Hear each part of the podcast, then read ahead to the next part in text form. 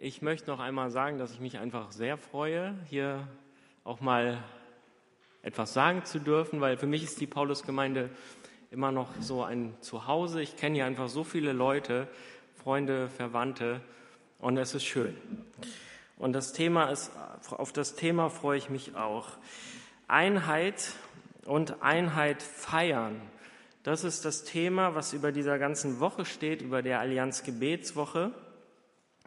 Und Einheit und Feiern, das sind Eigenschaften, für die wir Christen eigentlich, glaube ich, bekannt sein sollten, aber nicht immer bekannt sind, leider.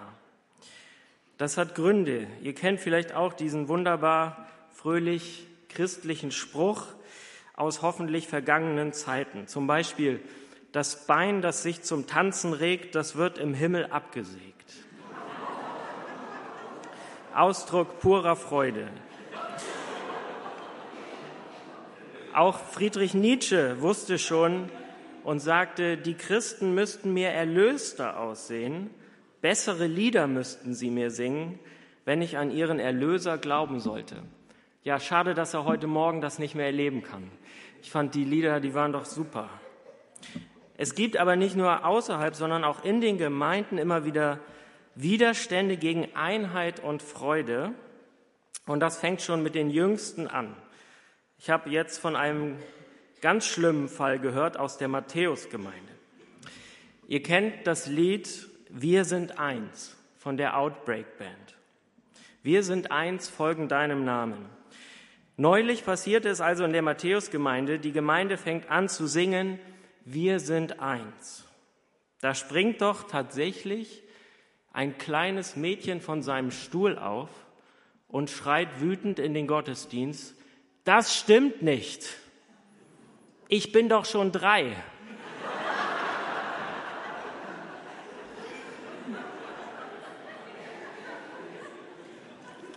Solche Angriffe, schon bei den Jüngsten, wo soll das noch enden? Ist wirklich passiert, süß, oder? Einheit feiern, wir sind eins. Wir sind eins. Was hat es damit auf sich? Ich lese uns noch mal in Auszügen den, das ähm, Predigtwort für diese Woche. Epheser 4, Verse 3 bis 6. Setzt alles daran, dass die Einheit, wie sie der Geist Gottes schenkt, bestehen bleibt. Sein Friede verbindet euch miteinander. Gott hat uns in seine Gemeinde berufen. Darum sind wir ein Leib und es ist ein Geist, der in uns wirkt. Uns erfüllt ein und dieselbe Hoffnung. Wir haben einen Herrn, einen Glauben und eine Taufe. Und wir haben einen Gott. Er ist unser Vater, der über allen steht und durch alle und in allen wirkt. Also ihr merkt das Wort, was hier am häufigsten vorkommt, das ist ein. Wir sind eins. Und wir hören hier auch, worin unsere Einheit als Christen besteht. Wir sind alle zusammen der Leib Christi. Wir sind nicht viele Leiber, weil wir viele Gemeinden sind, sondern wir sind nur ein Leib. Jesus ist der Kopf und wir alle zusammen sind seine Hände, Füße, Augen, Ohren, Zungen, was immer in dieser Welt. Und was uns als Christen letztlich verbindet, sind nicht irgendwelche gemeinsamen Interessen und Hobbys und Neigungen, sondern diese einzigartige Verbundenheit an den dreieinigen Gott und die Dinge, die hier gesagt worden sind die uns verbinden und verbinden sollen, trotz aller anderen Unterschiede, die wir so mitbringen im persönlichen oder kulturellen. Ein Leib, ein Geist, eine Hoffnung, eine gemeinsame Berufung, ein Herr, ein Glaube, eine Taufe, ein Gott und Vater aller. Und wenn wir uns das mal so vor Augen führen, dann merken wir, eigentlich können wir uns gelassen zurücklehnen, weil in den wesentlichen Dingen sind wir eins. Wir dürfen uns nur nicht an zweitrangigen Dingen aufhängen. Und ich freue mich darüber und ich habe so den Eindruck, dass das auch im Moment zumindest hier in Bremen unter uns auch abnimmt. Diese Zeiten, wo man sich so misstrauisch beäugt, wo man gesagt hat, ja, du glaubst aber da und dort nicht ganz richtig, dass das irgendwie in den Hintergrund tritt. Ich erlebe das in der evangelischen Allianz, wo wir uns so begegnen als Gemeindeleiter, als Pastoren, ähm, dass einfach zu spüren ist, da möchte gar keiner jetzt streiten und, und stunk machen, sondern wir fragen gemeinsam, Jesus, was hast du eigentlich vor mit uns gemeinsam? Was hast du eigentlich vor für unsere Stadt? Welche Pläne hast du, die über unsere Gemeinden hinausgehen? Und das zu erleben, das macht richtig Spaß und das tut richtig gut. Und da merke ich, Einheit ist wirklich ein Grund zur Freude und zum Feiern. Jesus wollte immer schon nur einen Leib und eine Kirche. Und es ist eigentlich unfassbar, was daraus geworden ist im Laufe der Zeit. Wir haben heute weltweit etwa 40.000 verschiedene Kirchen und Konfessionen. 40.000 verschiedene und jede denkt so insgeheim bei sich, wir sind am dichtesten dran. Dabei ist doch klar, dass eigentlich die Paulusgemeinde am dichtesten dran ist, oder? Vielleicht noch Hohen Tor. Aber darum geht es überhaupt nicht. Einheit ist mehr als die Abwesenheit von Zank und Streit. Es ist auch noch mehr, als dass wir sagen, gut, wir stellen jetzt die Spaltung in den Hintergrund. Einheit ist gelebter, geteilter Glaube, ist die Liebe zu Jesus im Mittelpunkt, die uns bewegt. Und darüber freut sich Jesus, wenn sein Leib, wo auch immer er ist, ein Herz und eine Seele wird. Das ist ja so ein Begriff in unserem Wortschatz, ein Herz und eine Seele. Und wisst ihr, wo der herkommt? Ein Herz und eine Seele sein aus der Bibel. Apostelgeschichte 4, da heißt es über die ersten Christen, die Menge der Gläubigen aber war ein Herz und eine Seele. Es war ihnen alles gemeinsam und mit großer Kraft bezeugten die Apostel die Auferstehung des Herrn Jesus und große Gnade war bei ihnen allen. Also was ist das? Ein Herz und eine Seele. Ihre Herzen, ihre Seelen waren gefüllt mit einer Sache, mit Jesus. So einfach war das. Mit der Liebe zu Jesus, davon waren sie so gefüllt, dass sie keine Zeit hatten für blöde Diskussionen. Gemeinde im Sinne von Jesus ist ein sehr lebendiger Organismus. Jesus steht in der Mitte, er kommt zum Zug und wo das der Fall ist, da wird Gemeinde gesund. Und dieses Bild vom Leib drückt das so gut aus. Wenn ein Körperteil gegen das andere arbeitet, dann dauert das nicht erst, sondern ist dann sofort eine Blockade da. Wenn Christen gegeneinander sind, dann geht die Liebe, die Einheit sofort flöten und auch die Strahlkraft nach außen. Und Jesus wusste darum, dass wir in dieser Gefahr stehen und er wollte Einheit um jeden Preis. Und sein letzter Wille, sein letztes großes Gebet war, dass er gebetet hat zum Vater, ich bitte, dass sie alle eins seien. Wie du, Vater, in mir bist und ich in dir, so sollen auch sie in uns eins sein, damit die Welt glaubt, dass du mich gesandt hast. Also, Jesu letzter Wille war das, was ihm so wichtig war, war die Einheit seiner Kinder. Und er sagt, alle, alle sollen eins sein. Und da fragen wir ja, warum gibt es dann so viel, so viel Trennung, so viel Spaltung? Aber das ist uns auch gesagt. Die Einheit, die Liebe untereinander ist das stärkste Zeugnis dafür, dass dann auch Außenstehende aufmerksam werden und sagen, was habt ihr da? Und offen werden für den Glauben. Das ist der Schlüssel. So wichtig also die Einheit ist, so angefochten ist sie aber auch. Denn der Teufel weiß das auch. Und er weiß, wenn es ihm gelingt, Streit unter den Christen zu stiften, dann ist es vorbei mit der Strahlkraft. Und ich glaube, wir kennen das auch aus eigener Erfahrung, wie schwer es manchmal ist, Frieden zu bewahren, Geschwister anzunehmen, an denen wir uns stoßen, wie schnell Einheit verloren gehen kann. Und dann ist eben die Frage, wie bauen wir denn aktiv an der Einheit? Wie stiften wir sie? Ich habe dazu drei Gedanken mitgebracht, weil ich glaube, dass Einheit auf drei Ebenen passiert. Die erste Ebene ist unsere ganz persönliche, ist unser eigenes Herz in der Verbindung mit Jesus. Dass Einheit da sein muss zwischen mir und Jesus. Gelebte Einheit. Das ist die Grundlage von allem. Wenn das da ist, ist das auch Einheit, kann auch Einheit sein zwischen mir und dir, zwischen euch untereinander, unter uns. Das ist die zweite Ebene und schließlich Und das haben wir auch schon gesungen, das klang schon an. Wenn wir das leben, dann haben wir auch einen Überschuss an Kraft und an Liebe, noch etwas weiterzugeben an den Ort, an den wir gestellt sind. Dann strebt Gemeinde auch die Einheit an mit der Welt. Und zwar nicht in dem Sinne, dass wir uns anpassen, sondern in dem Sinne, dass wir sie gewinnen wollen, weil die Liebe Jesu in uns brennt und wir wollen das einfach weitergeben. Und wir halten es nicht aus, dass Leute da das nicht kennen. Der erste Punkt, Einheit zwischen Jesus und mir. Wie entsteht sie? Dass ich das erlebe, was in der Apostelgeschichte gesagt wird, ein Herz und eine Seele sein. Jesus und ich, ein Herz und eine Seele.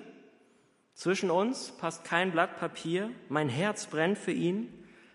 Ist das so? Und ich denke, oft haben wir, habe ich an dieser Stelle schon das erste Hindernis, dass ich merke, zwischen mir und Jesus ist nicht mehr diese Vertrautheit, die schon mal da war.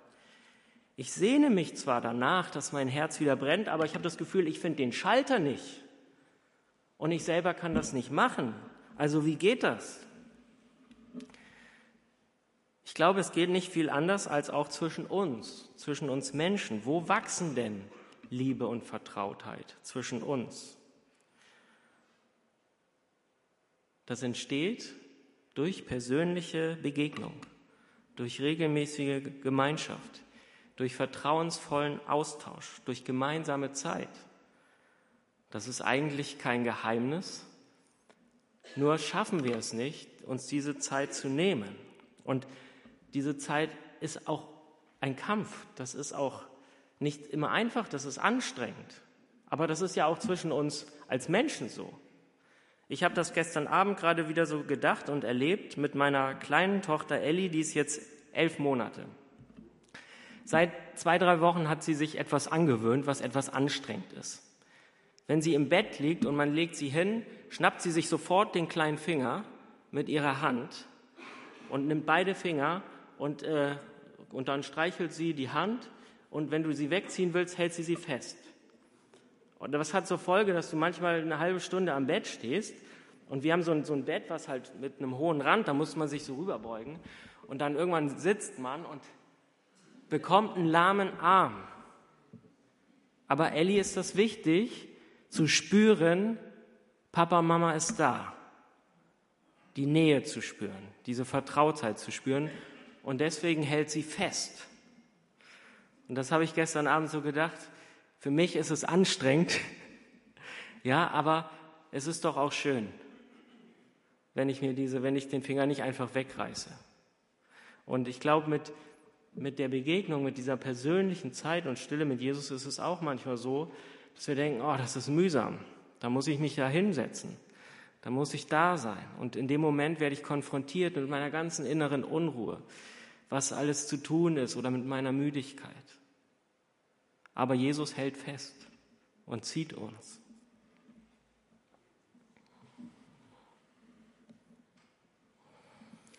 Ich glaube, dass diese erste Beziehungsebene, dieser erste Kampf wichtig ist, ihn zu kämpfen und auch zu bestehen, weil es immer so ist und so sein wird, dass unser Terminkalender voll ist. Das Leben ist, hält uns immer auf Trab. Es gibt viel zu tun und das, was alles Zeit und Kraft kostet. Und erst wenn manchmal, wenn das dann erledigt ist, wenn wir zur Ruhe kommen, dann merken wir, Moment mal, ich habe ja noch keine Minute heute mit Jesus verbracht. Und jetzt bin ich schon so müde, es ist schon spät. Eigentlich möchte ich schlafen gehen. Es war ein langer Tag, eine volle Woche und vielleicht im Rückblick sogar, dass wir sagen, es war ein volles Jahr dass ich da zusätzlich noch Zeit mit Gott einplane, erscheint mir manchmal eher wie eine Last, wie eine Pflicht. Und ich habe das Gefühl, ich komme nicht hinterher. Und die Frage ist, wenn es uns so erstmal ergeht, wie kommen wir da wieder raus? Wie finden wir die Verbindung wieder? Wie gelingt es, dass wir nicht genauso gehetzt und getrieben sind wie alle anderen Menschen um uns her auch, die Gott nicht kennen? Wo ist da der Unterschied? Ich glaube, was wir brauchen, ist ein Hinterfragen und Erneuern, ein neues Verstehen unseres Herzens, dass uns wieder deutlich wird, so ist es doch eigentlich gar nicht. Wenn ich mich erinnere, als ich Jesus kennengelernt habe, war mir da die Zeit mit ihm eine Last? Da war es doch eher so, dass ich mich nach jedem Moment mit ihm gesehnt habe, das genossen habe, die Gemeinschaft und ihn einbezogen habe in alles, was mich beschäftigt, was ich getan habe. Er war immer mit dabei, aber ich habe die Gemeinschaft mit ihm gefeiert. Und Jesus sagt es auch so, er sagt nicht zu uns, komm her zu mir, alle, die ihr mühselig und beladen seid, ich hänge euch noch eine weitere Last um, die stille Zeit mit mir. Sondern Jesus sagt, kommt her zu mir alle, die ihr euch plagt und von eurer Last fast erdrückt werdet, vielleicht kennst du das, ich werde sie euch abnehmen. Das ist das Versprechen, das ist die Einladung und Jesus hat sich nicht verändert. Das heißt, er will uns keine Last sein, er zwingt uns auch zu nichts, er wirbt um unser Herz und er möchte, dass wir wieder frei werden für ihn und los von unnötigem Ballast. Vor kurzer Zeit erzählte mir ein lieber Bruder hier aus der Paulusgemeinde seine Geschichte, die ist echt bei mir eingeschlagen. Er hat gesagt, bei ihm war es so, er, Zitat, ich glaube jetzt schon seit über 25 Jahren an Jesus. Aber erst vor fünf Jahren habe ich mich in ihn verliebt. Das fand ich schon mal eine interessante Aussage. Ich glaube jetzt schon lange an Jesus, aber erst vor fünf Jahren ungefähr, mit den Zeiten weiß ich es nicht mehr so genau, habe ich mich in ihn verliebt, weil ich seine Schönheit entdeckt habe. Diese Schönheit entdecke ich, wenn ich Jesus in der Stille suche, um einfach bei ihm zu sein, um ihn zu betrachten. Das hat meinen Glauben sehr verändert. Ich habe mich in Jesus verliebt. Nun sehne ich mich danach, Zeit mit ihm zu verbringen, was vorher nicht so war. Ich möchte diesen Punkt einmal so mit IKEA aussagen und die Frage stellen, glaubst du noch oder liebst du schon? Glaubst du noch oder liebst du schon? Glauben heißt eben nicht, all die richtigen Dinge über Jesus einfach zu wissen, einfach zu, für wahr zu halten, weil, wenn wir uns das mal überlegen, in diesem Sinne glaubt sogar der Teufel an Gott. Der Teufel weiß, dass es Gott gibt. Er kennt auch die Bibel, er weiß, was da drin steht. Aber er liebt Gott nicht, sondern er fürchtet sich vor ihm, er erschrickt vor ihm, er meidet ihn wie die Pest. Glauben heißt, Jesus kennenlernen und ihn über alles lieben, nichts anderes. Und die Liebe zu ihm wächst in der Begegnung, wo immer er sich uns zeigt, wo immer wir offen werden für sein Reden. Und das heißt eben, wenn ich diese persönlichste Gemeinschaft mit ihm nicht mehr suche, ist es kein Wunder, dass irgendwann die Lichter in meinem Herzen ausgehen. Aber wenn ich die, diese Gemeinschaft wieder neu suche, dann verspricht er mir auch und sagt, ich bin da, ich lass mich von dir finden, wenn du mich von Herzen suchst. Und das ist dieser erste Punkt, die Grundlage von allem, unsere persönliche Einheit, das ist unser Herz, unsere Seele und die Seele und das Herz von Jesus, die müssen eins sein. Dann das Zweite, wie entsteht und wächst die Einheit unter uns? Gucken wir noch einmal auf die ersten Christen, diesmal in der Apostelgeschichte, Kapitel 2. Da heißt es, alle, die zum Glauben an Jesus gefunden hatten, ließen sich regelmäßig von den Aposteln unterweisen und lebten in enger Gemeinschaft. Sie feierten das Abendmahl und beteten miteinander. Tag und Nacht kamen die Gläubigen einmütig im Tempel zusammen und feierten in den Häusern das Abendmahl. In großer Freude und mit aufrichtigem Herzen trafen sie sich zu den gemeinsamen Mahlzeiten.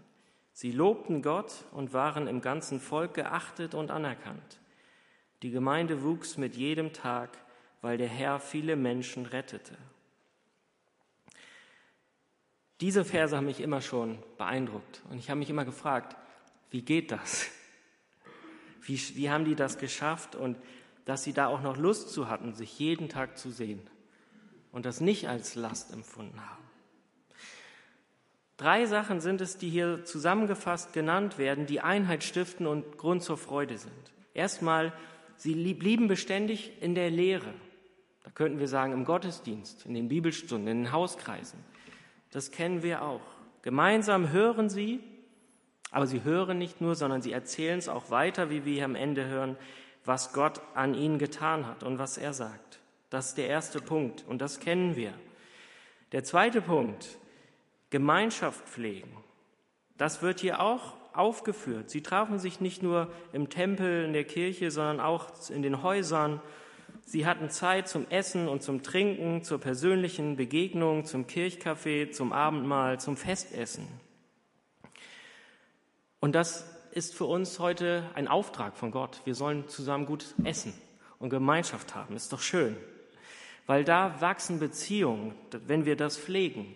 Und da reichen manchmal so, so eigentlich Kleinigkeiten. Ich erlebe das im Moment. Seit einem halben Jahr gibt es ein Leiter- und Pastorenfrühstück alle 14 Tage äh, morgens zum Frühstück. Und ich merke, dass, dass Brüder, Geschwister, die vorher Kollegen waren, die werden auf einmal zu Weggefährten, zu Mitstreitern, sogar zu Freunden. Einfach weil wir uns alle 14 Tage sehen, uns austauschen, uns kennenlernen, miteinander beten. Und wir uns jetzt nicht mehr nur alle halbe Jahr sehen, sondern in der Intensität. Das ist eigentlich eine kleine Sache und ich merke, das verändert diese Beziehung total. Und das ist schön. Sonntags einen Gottesdienst zu besuchen, ist auch schön, eine Predigt zu hören, aber das ist nicht gelebte Einheit. Wer nur in die Gemeinde kommt, um einen Gottesdienst zu besuchen und dann gleich im Anschluss wieder zu verschwinden, der erlebt nicht, was es heißt, Einheit zu feiern, die Geschwister kennenzulernen, mit ihnen durchs Leben zu gehen und man beraubt sich eines Schatzes. Das ist noch nicht Gemeinschaft. Und Gemeinschaft ist unerlässlich. Der zweite Punkt also Gemeinschaft und dann der dritte Punkt gemeinsames Gebet. Gemeinsam Gott suchen in Anbetung und im Gebet. Im gemeinsamen Lobpreis und Gebet erleben wir so viel. Wir erleben, wie Freude unser Herz füllt, wie Dankbarkeit ausgelöst wird, wie Schmerz und Trauer abfließen, wie wir einander tragen und ermutigen und für uns zum Segen werden. Wir empfangen Zuspruch durch die Geschwister, den wir uns selbst alleine in unserem Gebet nicht geben können. Und im Gebet, wenn wir gemeinsam Gottes Willen suchen, hören wir eben auch seine Wegweisung darüber, was Gott mit uns als Einheit, als Gemeinschaft vorhat. Im gemeinsamen Gebet baut sich eine Brücke auf, eine Brücke zwischen uns, aber auch eine Brücke zwischen uns und Gott, dass Einheit entsteht. Und dann passiert Folgendes. Wenn wir beten, um Gottes Willen zu erfragen, dann zeigt uns Gott, dann gibt er uns einen Blick in sein Herz. Mit dem, was da drinne ist. Und das ist dann manchmal wie ein Erwachen, dass wir plötzlich erkennen, seine Gedanken, seine Liebe, seine Sehnsucht, seine Pläne und seine Sorge für all die Menschen, dass uns das ergreift, dass uns das sichtbar wird. Und im Gebet entsteht diese Brücke, dass das, was im Herzen Gottes ist, rüberfließt in unser Herz hinein, wenn wir nur offen dafür sind. Gott legt seine Herzensanliegen in unser Herz, damit er dann an uns und durch uns handeln kann. Also ist das Gebet die entscheidende Vorbereitung für unsere Herzen, dass, es, dass die Herzen aus dem Schlaf von zu viel Terminen und von vom Kreisen um sich selbst, dass es erwachen kann. Wir erkennen, was Gott will und dann fangen wir sogar an, auch zu wollen, was er will. Unsere Herzen werden verändert, wenn wir uns füllen lassen. Da passiert dann, wie es in Philippa 2 heißt, Gott bewirkt beides in uns. Das Wollen und das Vollbringen. Es fängt mit dem Wollen an, es fängt mit der Veränderung unseres Herzens an. Wo diese drei Dinge, Hören des Wortes Gottes, Gemeinschaft und Gebet gelebt werden, da wird Einheit lebendig. Und was passiert dann? Das ist ja die spannende Frage. Was passiert denn dann, wenn der Leib Christi eins wird? Schauen wir noch einmal in die erste Gemeinde, in die Apostelgeschichte. Da heißt es, es kam aber Furcht über alle Seelen und es geschahen viele Wunder und Zeichen durch die Apostel. Sie lobten Gott und fanden Wohlwollen beim ganzen Volk. Und der Herr fügte täglich zur Gemeinde hinzu, die gerettet wurden.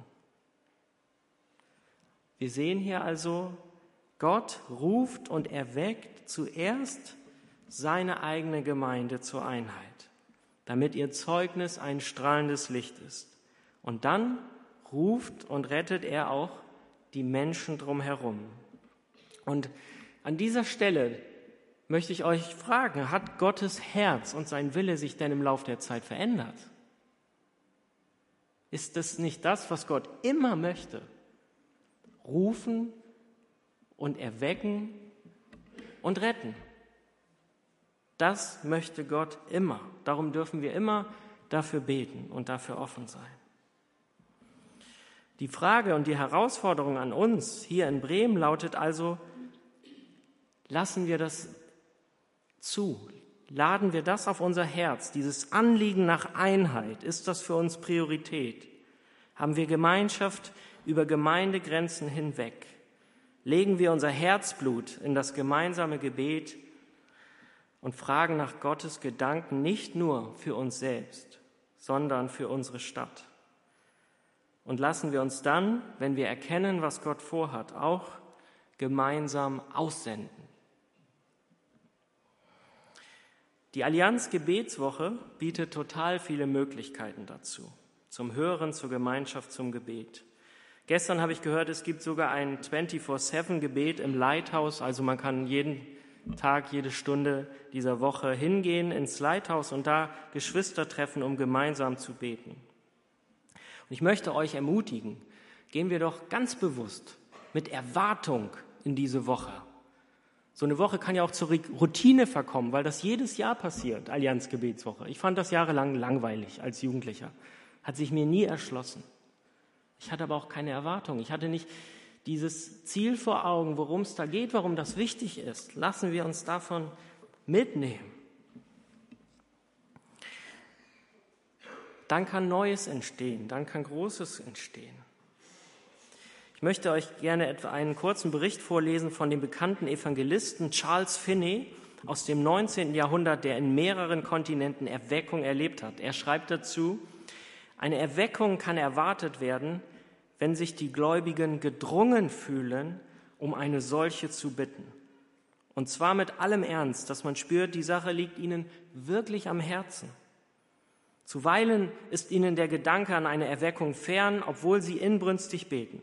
Ihr Geist ist mit etwas anderem beschäftigt, vielleicht mit der Mission im Ausland, und sie beten für diese, aber nicht für eine Erweckung in ihrer nächsten Umgebung.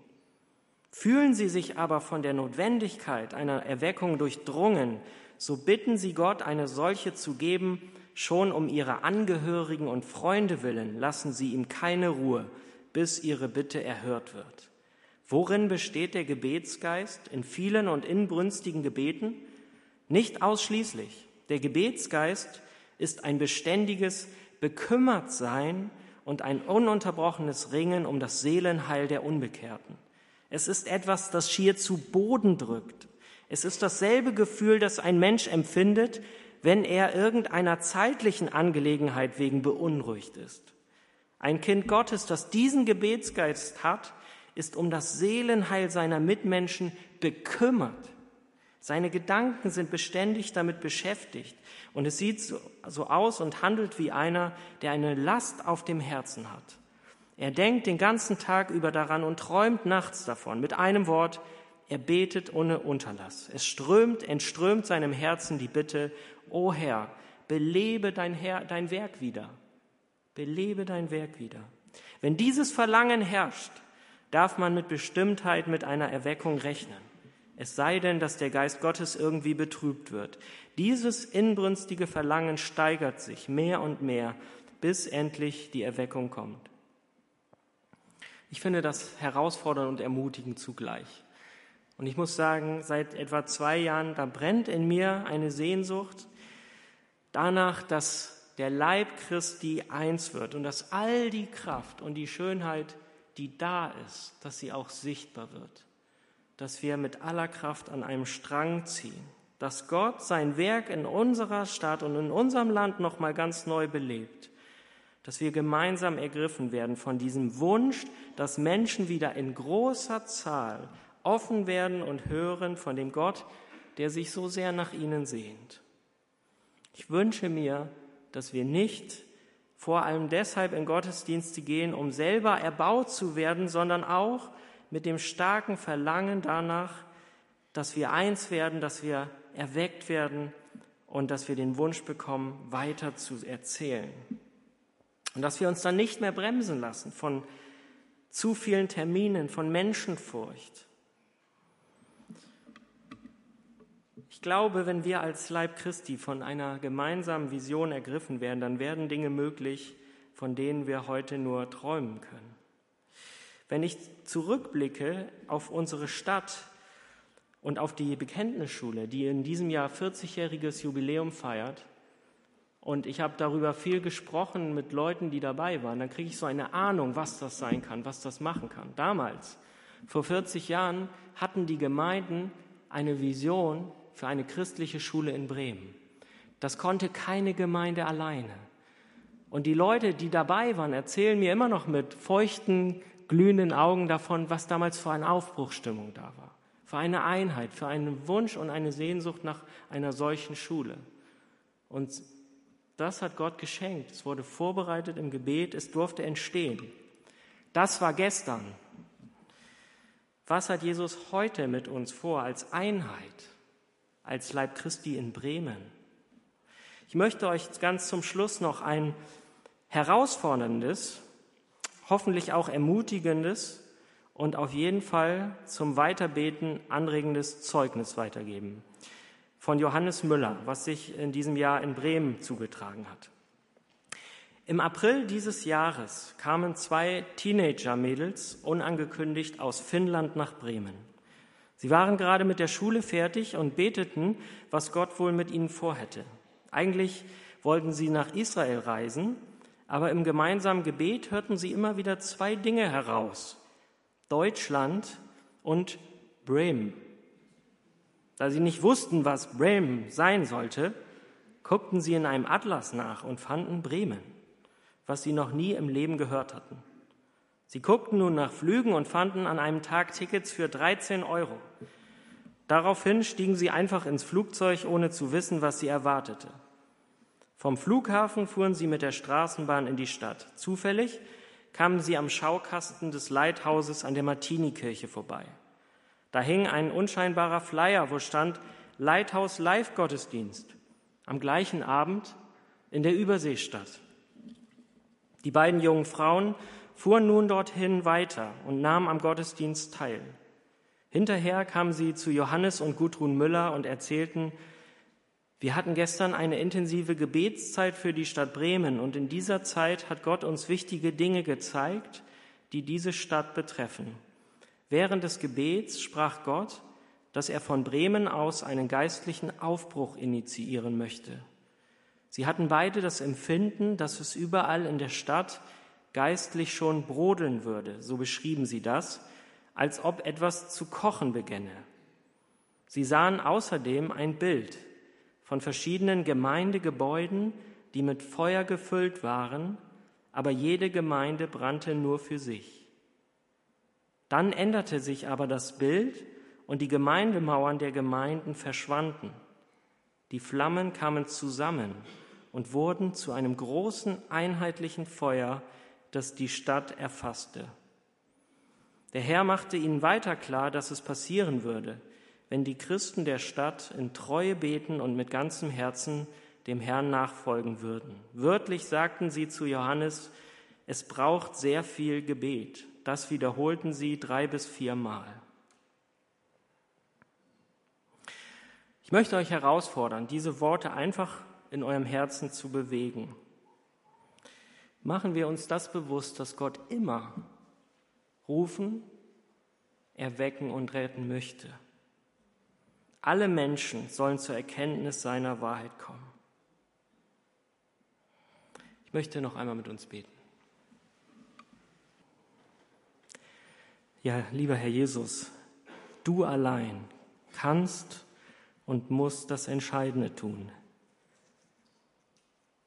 Zu uns reden, uns deinen Willen zeigen, uns zu dir ziehen, unsere Herzen aufschließen, uns füllen mit deiner Liebe zu uns und mit deiner Sehnsucht zu all den Menschen. Du musst uns berufen, uns stärken und uns senden. Und darum bitten wir dich. Amen.